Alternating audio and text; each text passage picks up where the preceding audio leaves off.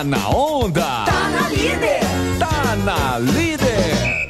Líder. Agora no ar pela Líder FM. Com as últimas notícias do mundo do esporte. De um jeito que você nunca viu. Arena News. Muito boa noite, senhoras e senhores. Hoje, 24 de junho, acertei de 2020. Agora são 6 horas, adivinha, Matheus? Dois minutos.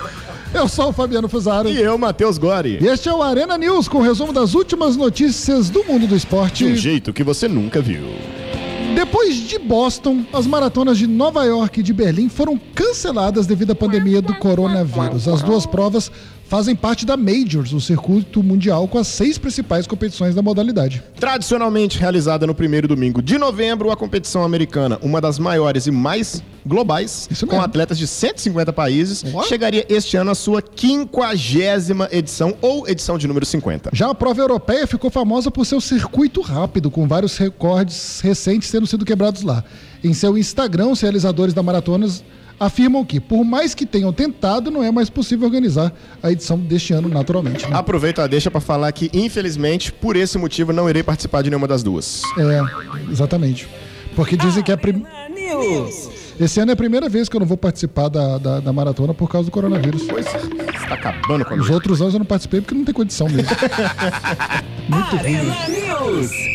Serdan Djokovic, pai do tenista número 1 um do mundo, Novak Djokovic, culpou o búlgaro Grigor Dimitrov, 19 no ranking da ATP, pelo surto de coronavírus que forçou o cancelamento do torneio Adria Tour, organizado por seu filho nos Balcãs. Treta, hein? Ele ainda acusou o tenista búlgaro de ter causado um grande dano às pessoas da Croácia e da Sérvia, países onde era realizado o Adria Tour, e à sua família. O problema do leste europeu é que isso pra virar guerra não custa Pode, nada. pode.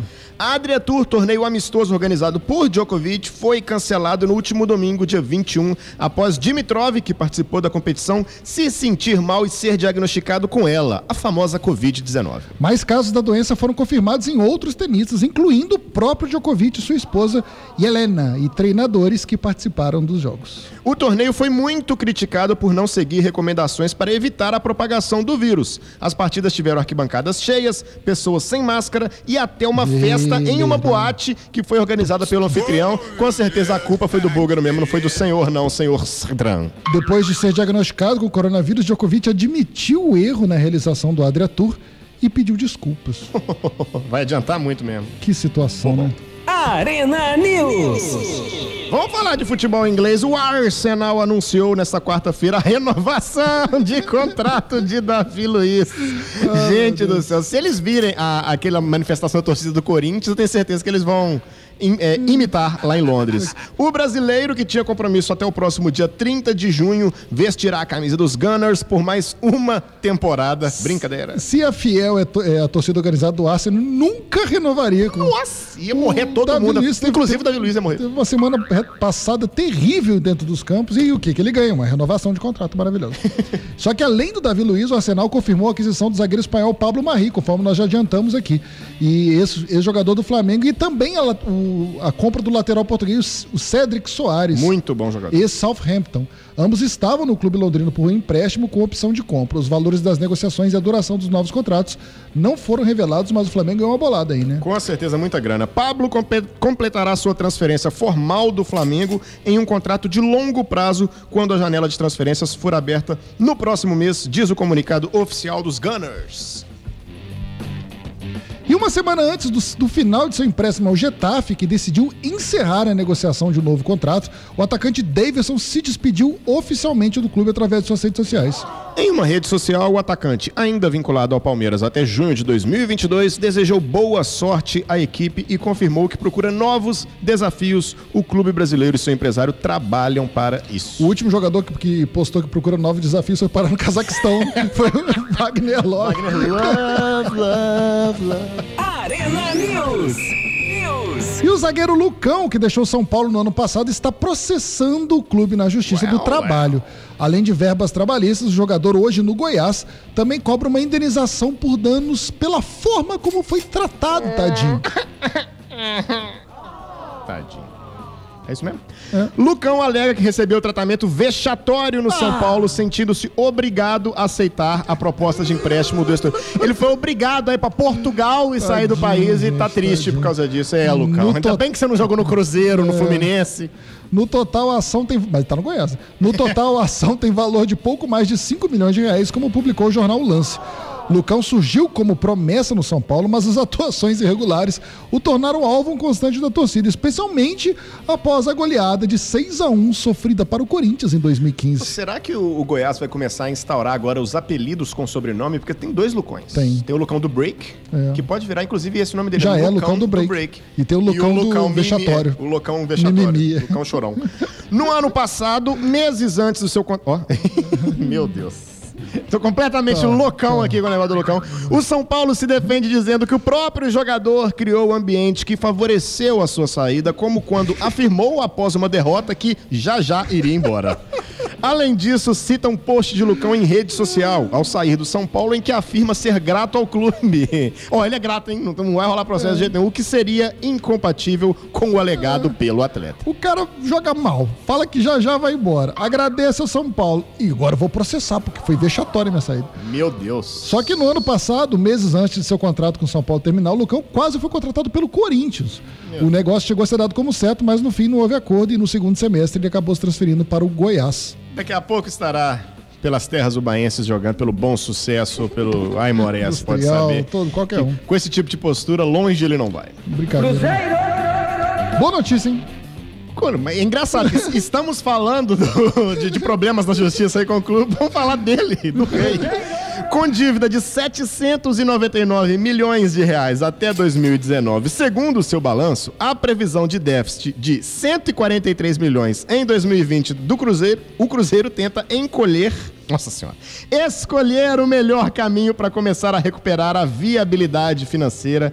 Situação do Cruzeiro é complicadíssima, beira a falência mesmo. Eleito presidente 21 de maio e à frente da administração desde 1 de junho, Sérgio Santos Rodrigues destaca que as prioridades iniciais são manter os salários de jogadores e funcionários em dia e liquidar pendências com o clube na FIFA. Com orçamento apertado devido à pandemia do novo coronavírus, o Cruzeirão considera negociar outros atletas.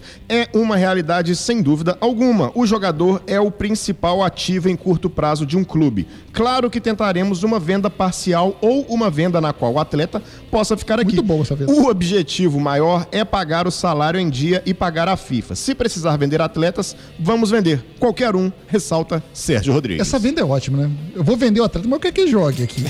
É muito boa essa venda. Vai, ter- vai que, né? O É, famoso vai que. Tá precisando de dinheiro pra caramba. Nós vamos vender qualquer um, então se quiser ajudar, se tiver piedade, nossa. Mas o Cruzeiro tem, um- tem um- uns bons nomes surgindo pro próprio Kaká daqui de- da região. Maurício, É, atacante. Sempre que, que pode ser uma saída, cara. Vou vender como proposta de venda vai aqui que um ser. ano, é. Kaká quase foi pro Atlético Paranaense, pode ainda ir depois da saída do, do Bambu. Bambu. Que Bambu? E o Bambu? Arena News. Em vistorias realizadas na última terça, mais conhecida como ontem, a Prefeitura do Rio de Janeiro, por meio da Subsecretaria de Vigilância Sanitária, registrou 11 infrações nos centros de treinamento de sete clubes do futebol carioca, incluindo Fluminense, Botafogo e Vasco da Gama. O CT do Ninho do Urubu, do Flamengo, foi o único em conformidade com as regras para o combate ao novo coronavírus. Aí, ó, pessoal criticando. A prefeitura determinou que os espaços se adequam aos protocolos de saúde do município, explicou Mar... Márcio Rolim, subsecretário. Ó, Japa, gostou do sobrenome dele? É Márcia. Márcia. Ah. Márcia. Márcia Rolinha. É Su- Márcio. É, tá escrito Márcio aqui, mas é subsecretária de Vigilância Sanitária, então é Márcia Rolinha. De acordo com a Marcinha Rolinha, os clubes têm prazos para cumprir as normas sanitárias em vigor. Nos próximos dias, as equipes de vigilância sanitária retornarão aos locais para verificar se os ajustes foram feitos. Dentre o descumprimento das regras de ouro da prefeitura verificadas nos CTs de Botafogo, Vasco e Fluminense, estavam a ausência de dispensadores de álcool Na e DNA tem. sabão líquido no lavatório, ausência de álcool em gel nas áreas de circulação, ausência de funcionários para limpeza, lixeiras inoperantes e ausência de lixeiras com tampas acionadas por pedal. É isso mesmo, além da ausência de cartazes informativos sobre as normas que precisam ser cumpridas. Tá explicado o desespero de Botafogo e Fluminense para voltar ao campeonato. Também foi identificada a utilização de cabines de higienização, o que não é permitido pelas regras da prefeitura. Isso a gente tem que é, sempre enaltecer o Flamengo mesmo. Em estrutura para voltar com o negócio, ele já virou referência e é o melhor de todos. Mas convenhamos aqui, a estrutura disso aqui é muito ridícula, assim. Tá doido. Aqui na rádio tem isso tudo. É um absurdo. Três É, inclusive, times do ele cheira tamanho com deles. É um absurdo três times como Vasco, Fluminense e Botafogo, com a história toda, com tudo que representa o futebol, não cumprir essas exigências que são irrisórias, né? E na minha casa eu consigo fazer isso. E duraram apenas seis meses e sete jogos a passagem de Henrique pelo Fluminense. Contratado por empréstimo até dezembro, o volante de 35 anos teve o retorno solicitado pelo Cruzeiro, com quem tem contrato até 2021 e recebeu a liberação do clube tricolor, naturalmente. O retorno à Toca da Raposa também foi aprovado pelo técnico Anderson Moreira. Nesta quarta-feira, o jogador treinou normalmente no CT Carlos Castilho e, ao fim da atividade, se despediu dos companheiros. Ele é aguardado nos próximos dias em BH para se representar ao Clube Mineiro. Henrique chegou ao Fluminense em janeiro deste ano por empréstimo de uma temporada. Na negociação, o volante renovou seu contrato com o Cruzeiro até 2021 para poder ser emprestado ao tricolor, como uma forma que ainda ter a possibilidade de posteriormente encerrar a carreira no Clube Mineiro que defendeu ao longo de 12 anos. Quando foi apresentado no Flu, ele chegou a falar sobre a saída da Raposa. No Flu, o volante assumiu a titularidade logo nos primeiros jogos, mas pouco depois perdeu a vaga no time, tendo sido reserva nas últimas quatro partidas antes da paralisação das competições pela pandemia do coronavírus, coincidentemente, onde o Fluminense começou a jogar melhor. Nas redes sociais, os torcedores do Cruzeiro criaram a hashtag Henrique não e encaminharam ao presidente do clube, Sérgio Santos Rodrigues, que tem se mostrado muito ativo no Twitter e no Instagram desde que foi eleito em 21 de maio. O mandatário ou o clube ainda não se posicionaram sobre a negociação. Henrique é o oitavo jogador que mais vestiu a camisa do Cruzeiro, com 516 jogos. De 2008 a 2019, o veterano conquistou dois títulos brasileiros, duas Copas do Brasil, seis e seis campeonatos mineiros. Doideira, muito título. Desgastado após o rebaixamento para a Série B do ano passado, acabou optando por não ser, acabou optando por ser emprestado pela Raposa em 2020, mas já retornou. Melhor pro Cara, Fluminense ou pro Cruzeiro, Matheus? Melhor pro Fluminense, com certeza, né? Um salário que não é. Baixo. É um salário que, pro Fluminense, qualquer salário é alto, eu acho, até dos funcionários base, assim. É um salário alto, um jogador que não conseguiu se encaixar, muito lento pro futebol. E- Mas, cara, eu acho que pode ser um bom pro Cruzeiro também. O Cruzeiro tá com um elenco fraquíssimo, precisando de liderança. Concordo. E o Henrique colocando jogadores jovens e vigorosos fisicamente, o Henrique tem vaga no Cruzeiro, sim. Não só tem vaga, como ele é, ele é identificado com, Com o Cruzeiro. certeza, né, por assim. 12 É. anos. E ele pode ser mudado de posição, tá? Eu acho que o Henrique ele podia ser adiantado, porque ele tem uma qualidade boa de passe. Coloca ele como referência lá do meio campo, coloca meninos fortes é, e, e rápidos pra jogar ao lado dele, ele pode ser muito útil pro Cruzeiro. E chega com a braçadeira de capitão, né? Com certeza. Falando em braçadeira de capitão, o atacante Ricardo Oliveira recebeu sondagem nas últimas semanas, mas no momento foca exclusivamente em um acerto com o Atlético Mineiro pela, pela rescisão do atual contrato.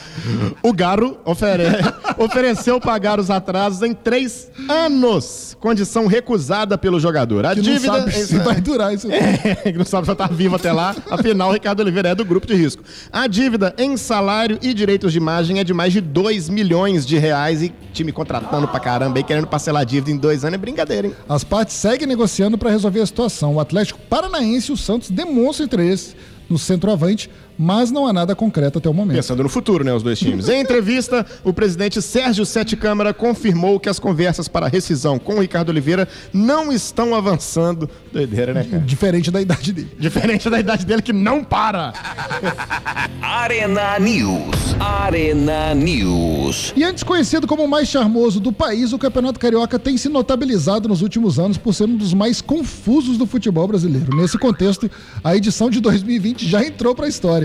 Em meio à pandemia, o Estadual do Rio é o primeiro a ter bola e muita polêmica rolando. Absurdo! Com muitas mudanças na tabela e uma disputa entre clubes que passou pela prefeitura da capital fluminense até chegar ao STJD, o torneio da FERJ teve os grandes. Fluminense e Botafogo contrários ao retorno e deixou até a Globo, detetora dos direitos de transmissão, e Mamãe do Mengão em dúvida. Graças à insistência da Federação Carioca por manter o tricolor e o alvinegro no dia 22 a contragosto, e a um confuso decreto do prefeito Marcelo Crivella no Diário Oficial, que paralisou a competição até quinta, dia 25 amanhã, para depois se mostrar confiante para desrespeitar a própria legislação sem fazer quaisquer ajustes, Botafogo e Vasco tiveram suas partidas contra Cabo Friense e Macaé modificadas, acreditem, três vezes. Nada mais carioca. As partidas entre Fluminense, Volta Redonda e Madureira e Resende também tiveram duas novas datas.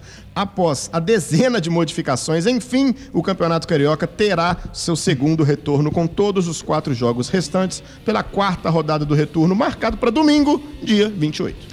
Receosa com tantas modificações, a Rede Globo evita confirmar a transmissão do jogo de domingo, que seria na TV aberta entre Vasco e Macaé às 4 horas da tarde em São Januário, pois o cenário muda o tempo todo. Não, até cinco minutos antes do jogo pode mudar, né? Não- Nada disso vai ser a surpresa. Além disso, a detetora dos direitos de transmissão viu um desgaste além do esperado com o Flamengo, único clube que não fechou o contrato com a emissora. Em guerra judicial com o Fla e contrária às narrativas criadas pelo clube e seus torcedores, a Globo cansou de tanta confusão no futebol carioca. Eu também cansaria. Não, quem nunca casaria? Você compra o negócio, você paga adiantado e, não- e não- e chega no meio e tem uma, uma medida provisória falando que você já não precisa mais, você não pode mais transmitir alguns jogos. Já profetizou o nosso lindo ídolo Dom Fredon. Tem que acabar! Acaba, Carioca! E acabou o Arena News, eu sou Fabiano Fusaro e até amanhã. Eu sou o Matheus Góes, estaremos de volta amanhã com esse resumo louco e muito maluco das notícias de um jeito que você nunca viu. Um beijo no coração. Valeu! Partiu, bateu, acabou! Acabou! Você ouviu na Líder FM Arena News. O melhor do esporte na Líder FM.